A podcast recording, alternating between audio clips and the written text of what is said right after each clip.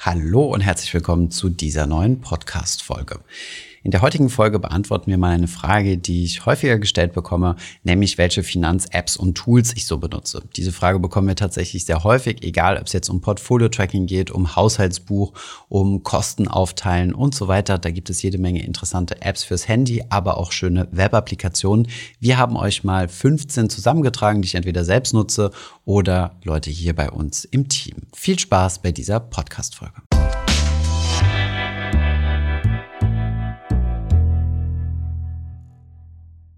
Heute schauen wir uns mal ein paar Finanztools an. Zunächst einmal starten wir mit der Kategorie Einnahmen und Ausgaben tracken. Das erste Tool, was wir euch in dieser Kategorie vorstellen wollen, ist Finanzguru. Denn das ist wirklich eine App, die sich bei uns im Team zumindest sehr hoher Beliebtheit erfreut. Wir haben sie auch auf verschiedenen Instagram-Stories schon mal vorgestellt. Gerade wenn du mehrere Konten und vielleicht auch noch ein Depot hast, dann ist Finanzguru ziemlich hilfreich, um deine verschiedenen Cashflows im Auge zu behalten und sinnvoll zu kategorisieren. Über Finanzguru kannst du dich automatisch mit deiner Bank verbinden. Die App zieht sich dann deine Kontobewegungen und versucht diese für dich zu klassifizieren in verschiedene Ausgaben und Einnahmenkategorien. Wenn regelmäßige Ausgaben festgestellt werden, legt Finanzguru dir sogar Verträge an. So hast du dann einen Überblick über deine Verträge, wie zum Beispiel Versicherungsverträge, Handyverträge und auch deine Miete wird zuverlässig erkannt. Ein weiteres cooles Feature ist, dass du solche Verträge dann auch direkt aus der App raus kündigen kannst. Dieses Feature habe ich zum Beispiel für meine Internetverbindung zu Hause genutzt, weil sie mir einfach zu langsam war. Und mit Hilfe weniger Tabs konnte ich direkt aus der App diesen Vertrag kündigen. Sobald du einmal eine Ausgabe von einer Gegenpartei, die bei dir auf dem Konto abbucht, klassifiziert hast,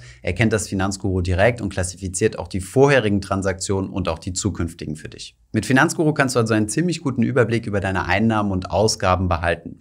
Markus war besonders großer Fan von Finanzguru bei uns im Team und hat auch mich dazu konvertiert, das Ganze mal zu nutzen. Und ich nutze die App jetzt mittlerweile seit circa drei Monaten.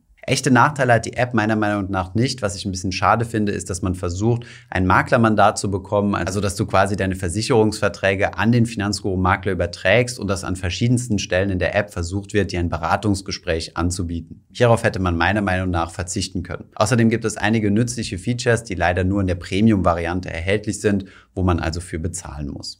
Bei einigen ist es vielleicht so, dass sie ihre Daten nicht an einen Drittanbieter, in diesem Fall Finanzguru, weitergeben wollen. Dann ist die nächste App vielleicht etwas für euch, die wir auch schon an verschiedenen Stellen mal vorgestellt haben, nämlich Money Pro. Ich habe Money Pro fast ein Jahr lang als digitales Haushaltsbuch benutzt. Ich habe dort alle Ausgaben immer eingetragen und kategorisiert und dann gesehen, wie sich quasi meine Ausgaben entwickeln und vor allem in welchen Kategorien. Die App ist etwas einfacher gestrickt als Finanzguru und leider müsst ihr jede einzelne Ausgabe dort manuell eingeben. Wer allerdings die Disziplin hierfür aufbringt, hat nochmal einen deutlich klareren Blick über seine Finanzen. Kommen wir zur zweiten Kategorie von hilfreichen Finanz-App und diese lautet mit Unterkonten seine Finanzen organisieren. Um seine Finanzen richtig zu organisieren, kann es sinnvoll sein, sich sogenannte Unterkonten einzurichten. So machen wir es ja auch im analogen Bereich, wenn wir uns einen großen Ordner anlegen, wo wir dann in verschiedene Subkategorien einordnen. Ich persönlich handhabe das Ganze relativ einfach. Ich habe einfach nur mein Hauptkonto und ein Rücklagenkonto für größere Ausgaben, wie zum Beispiel, wenn ein größerer Urlaub ansteht, für den ich über einige Monate lang Rücklagen bilden möchte. Man kann das Ganze aber auch deutlich komplexer gestalten, so zum Beispiel seine Fixkosten von seinen variablen Kosten trennen und so weiter. Wenn ihr mehr Informationen dazu möchtet, wie man das Ganze aufteilen kann, dann schreibt es gerne mal unten in die Kommentare. Dann produziert Markus euch sicherlich sehr gerne ein Video dazu. Der nutzt dieses Prinzip nämlich ziemlich aktiv. Um solche Unterkonten anzulegen, haben wir zunächst einmal die Bank Vivid herausgesucht. Dort könnt ihr kostenlos bis zu 15 Unterkonten mit jeweils einer eigenen IBAN anlegen. Im Hintergrund der Vivid Bank operiert die Solaris Bank und leider ist die App ein bisschen überladen mit Werbung für alle möglichen Cashback-Dinge. Wer das Ganze etwas aufgeräumter möchte und bereit ist dafür zu bezahlen, der kann N26 Smart benutzen. Das ist eine bezahlte Variante vom N26-Konto. Dort könnt ihr euch dann aber bis zu 10 Unterkonten mit eigener IBAN anlegen. Diese Unterkonten heißen dann Spaces und die können dann auch über jegliche Open Banking Schnittstelle verbunden werden. So könnt ihr zum Beispiel, wenn ihr mehrere Spaces habt, die auch mit Finanzguru synchronisieren. Kommen wir zur nächsten Kategorie an Tools, zu der wir vermutlich am meisten Fragen bekommen, nämlich die Kategorie Portfolio Tracking. Portfolio-Tracking-Softwares erfreuen sich in letzter Zeit großer Beliebtheit. Das ist wenig verwunderlich, denn ich finde die Zahlen, die in den verschiedenen Broker-Interfaces angeboten werden, ziemlich mager. Wenn ihr euch bei eurem Broker einloggt, bekommt ihr meistens nicht mehr Informationen gezeigt als den Kurs, zu dem ihr eine entsprechende Aktie oder einen ETF gekauft habt und wie viel Gewinn derzeit darauf ist, also die gesamte Performance. Diese Performance wird in der Regel aber nicht gebührenbereinigt betrachtet und ihr bekommt auch keine jährliche Rendite ausgerechnet, sondern wirklich nur die Performance. Daraus resultiert, dass die meisten Menschen, die ein Depot haben, gar nicht wissen, wie viel Rendite sie in letzter Zeit denn erwirtschaftet haben und geschweige denn ihre Rendite überhaupt mit einer Benchmark vergleichen können. Sie wissen also nicht, ob ihre aktive Anlagestrategie oder ihre Core-Satellite-Strategie besser gelaufen ist als ein rein passives Portfolio, beispielsweise bestehend aus einem MSCI World. Und hier kommen die Portfolio-Softwares zum Einsatz. Die Software, die wir am meisten benutzen und die ihr sicherlich auch schon kennt, ist Parkett, ehemals Trésor One. Diese Software benutzen wir quasi ausschließlich in unseren Streams auf unserem Zweitkanal Überfluss. Somit, der Gründer von Parkett war auch schon mal bei uns im Podcast-Interview gewesen. Wenn ihr bei Parkett ein Konto eröffnet, könnt ihr dort eure PDFs eurer letzten Orderabrechnungen hochladen und die Informationen werden dann automatisiert von eurem Browser ausgelesen und in Parkett eingepflegt. Dort seht ihr dann zunächst einmal einen großen Donut, der euch zeigt, wie eure Asset Allocation ist, also wie viel Prozent eures Vermögens in welcher Anlage steckt. Dann bekommt ihr jede Menge weitere Informationen. Zum Beispiel eure persönliche Rendite, hier ausgedrückt im internen Zinsfuß. Oder Grafiken, in denen gezeigt wird, wie viel Dividenden ihr in der Vergangenheit verdient habt. Außerdem seht ihr eine gesamte Orderhistorie und eine kleine Analyse eures Portfolios, wie viel Prozent von eurem Portfolio beispielsweise in welcher Region investiert ist oder wie sich euer Depot in welche Wertpapiere aufteilt. Das Ganze ist cloudbasiert, das bedeutet, ihr könnt auf euer Portfolio von verschiedenen Geräten darauf zugreifen und es gibt auch eine App, sodass ihr auch unterwegs euer Portfolio checken könnt. Außerdem könnt ihr euer Portfolio auch ganz einfach teilen mit einem eigenen Link und den dann euren Freunden schicken oder ihn bei Finanzhus einreichen, dass wir uns das Portfolio live im Stream anschauen. Nachteile sind meiner Meinung nach, dass es hier noch keine Open Banking Schnittstelle gibt. Das heißt, man muss entweder immer die PDFs hochladen oder neue Käufe oder Verkäufe manuell eintragen. Das hat etwas mit eurer Datensicherheit zu tun und das finde ich gut, dass Parkett das an vorderste Front stellt. Es ist aber auch nicht ausgeschlossen, dass eine solche Schnittstelle, also eine automatische Synchronisation mit eurem Depot einmal kommen wird. Ein weiterer Nachteil ist, dass es leider noch keine Android-App gibt und wenn ihr mehrere Portfolios in einem Account tracken wollt, dann müsst ihr auf die Bezahltversion umsteigen, die 7,99 Euro pro Monat kostet. Kommen wir zum nächsten Portfolio-Tracking-Tool, was vermutlich eher den Nerds in unserer Community bekannt sein sollte, nämlich Portfolio Performance. Portfolio Performance ist eine komplett kostenlose Software und diese gibt es auch schon etwas länger am Markt als beispielsweise Parkett. Es handelt sich hierbei um eine echte Portfolio-Software-Lösung, das heißt, ihr müsst hier eine Software auf eurem PC oder Mac downloaden und dementsprechend sind die Daten auch nur auf dem entsprechenden Computer. Portfolio Performance hat nochmal etwas mehr Funktionalitäten als Parkett, hat aber den großen Nachteil, dass das einmalige Aufsetzen der Software extrem kompliziert ist. Ich muss ganz ehrlich gestehen an dieser Stelle, dass ich mir schon dreimal die Software gedownloadet habe und sie immer noch nicht aufgesetzt habe. Unser Chefredakteur Markus auf der anderen Seite ist aber sehr großer Fan von Portfolio Performance, von daher jedem seine Softwarelösung. Mit Portfolio Performance kannst du dir dein eigenes Dashboard zusammenstellen, also entscheiden, welche Zahlen oder Kennzahlen dich in deinem Portfolio besonders interessieren. Und es gibt eine ziemlich coole Rebalancing-Funktion Funktion, wo die Software dir sagt, in welchem Bereich du ein Übergewicht im Vergleich zu deiner ursprünglich geplanten Asset Allocation hast und wo du ein Untergewicht hast. Übrigens, wenn euch nur das Rebalancing wichtig ist, ohne das Portfolio Tracking, dann könnt ihr auch sehr gerne unseren eigenen Rebalancing Rechner benutzen.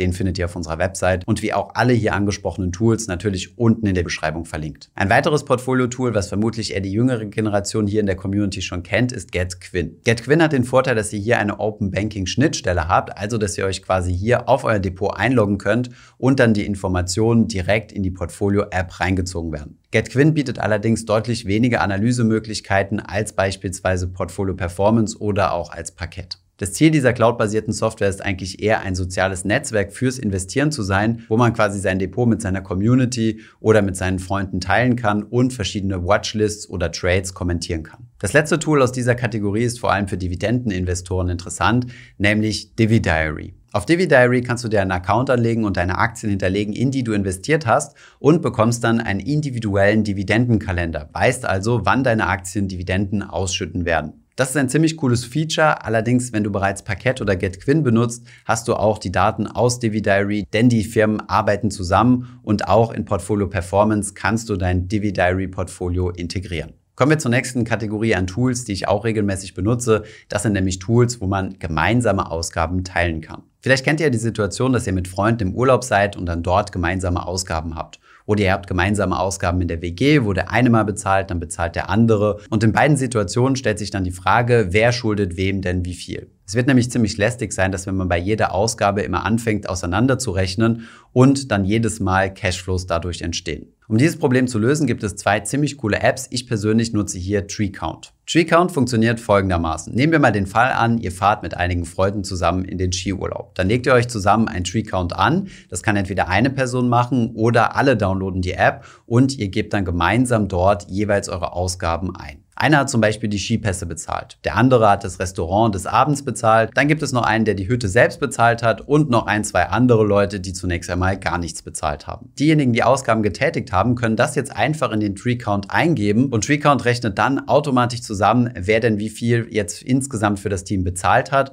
und wer noch gar nichts bezahlt hat und quasi den anderen etwas schuldet. So braucht man sich über den gesamten Urlaub keine Gedanken darüber zu machen, wer denn jetzt was bezahlt hat und wer wem was schuldet, sondern jeder kann einfach dann dann bezahlen, wenn er gerade seine Kreditkarte oder Bargeld zur Hand hat. Und am Ende des Urlaubs wird dann mit einem Klick abgerechnet und man bekommt dann angezeigt, wer wem wie viel überweisen muss. Dabei schaut die App natürlich, dass die Anzahl der Transaktionen so gering wie möglich ist. Das bedeutet, wenn ihr zum Beispiel noch nichts bezahlt habt, müsst ihr nicht fünf Transaktionen machen. Einmal für den Skipass, einmal für die Hütte, einmal für das Restaurant und so weiter, sondern das Ganze wird dann aufsummiert auf möglichst wenige Transaktionen. Ich persönlich bin großer Fan von TreeCount und nutze es persönlich auch schon seit Jahren. Wir haben das beispielsweise auch in unserer Beziehung benutzt, um einfach ein bisschen die Kosten auszugleichen. Der Nachteil ist, ihr könnt leider nur drei TreeCounts gleichzeitig laufen haben, wenn ihr nicht die Premium-Variante habt und bekommt dann auch etwas Werbung angezeigt. Das ist bei der ähnlich funktionierenden App Splitwise anders. Hier könnt ihr mehrere anlegen. Allerdings ist hier der Nachteil, dass ihr zwangsläufig ein Konto haben müsst. Das bedeutet, ihr könnt nicht einfach Freunde einladen, die sich einfach nur die App downloaden und loslegen können,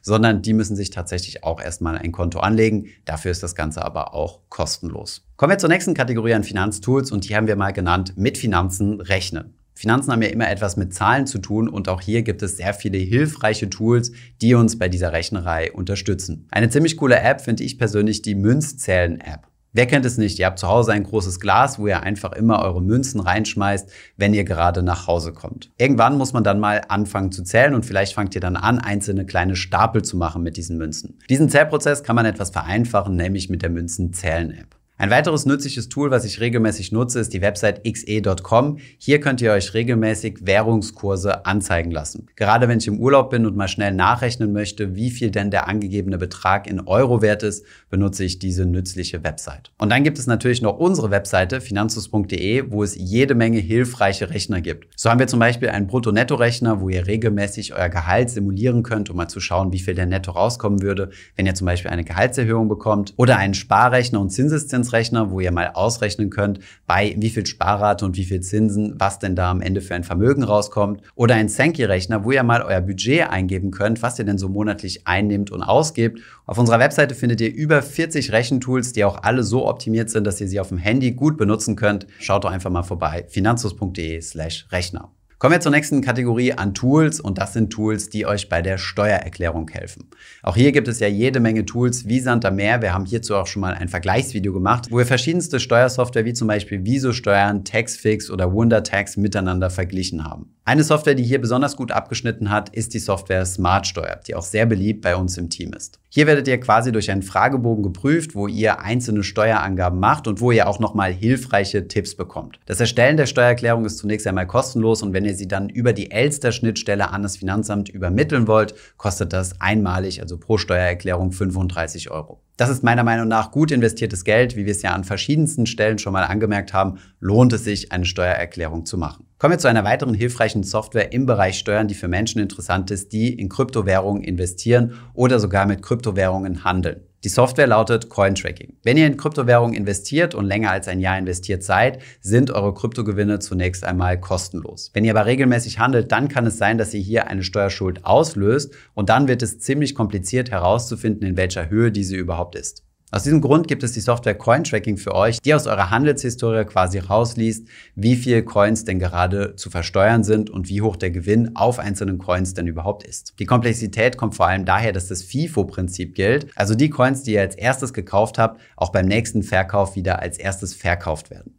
Den Link zu diesem Tool und allen anderen findest du natürlich unten in der Beschreibung. Kommen wir zur letzten Kategorie und gleichzeitig auch zum letzten hilfreichen Tool, nämlich aus der Kategorie Geld sparen. Wir können euch wärmstens die App Too Good To Go empfehlen. Die App hat zwar im direkten Sinne zunächst einmal nichts mit Finanzen zu tun, sie kann euch aber tatsächlich helfen, auch hier Geld zu sparen. Bei Too Good To Go kannst du nämlich günstiger Lebensmittel kaufen, die sonst weggeschmissen worden wären. Viele Restaurants, Hotels oder beispielsweise Bäckereien stellen am Ende ihres Arbeitstags einige Angebote auf Too Good To Go ein. So kannst du beispielsweise für wenige Euros eine große Box von deiner Bäckerei bekommen, wo jede Menge Brötchen oder Brote drin sind, die nicht verkauft wurden. Diese kannst du dir dann zum Beispiel einfrieren und zu einem späteren Zeitpunkt wieder aufbacken. Wir nutzen diese kostenlose App teamintern ziemlich gerne. Du kannst damit nämlich nicht nur Geld sparen, sondern tust auch noch etwas gegen die Lebensmittelverschwendung. Das waren soweit auch schon die hilfreichsten Apps und Tools. Wie gesagt, alles unten in der Beschreibung verlinkt. Und schreib mir mal unten in die Kommentare, ob ich irgendwelche Tools oder Apps vergessen habe. Es gibt jede Menge, wie gesagt, und ich bin mir ziemlich sicher, dass ich noch nicht alle hilfreichen aufgelistet habe. Von daher ran an die Tastatur und teilt eure Tipps mit uns. Ich hoffe, diese Podcast-Folge hat dir gefallen. Wenn ja, dann zöger doch nicht in deinem Umfeld über diesen Podcast zu sprechen, bei Freunden und Bekannten.